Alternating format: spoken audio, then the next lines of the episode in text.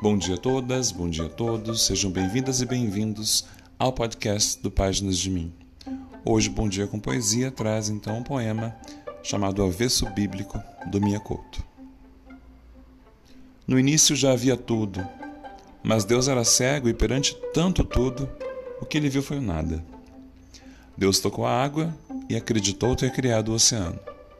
Tocou o chão e pensou que a terra nascia sob seus pés.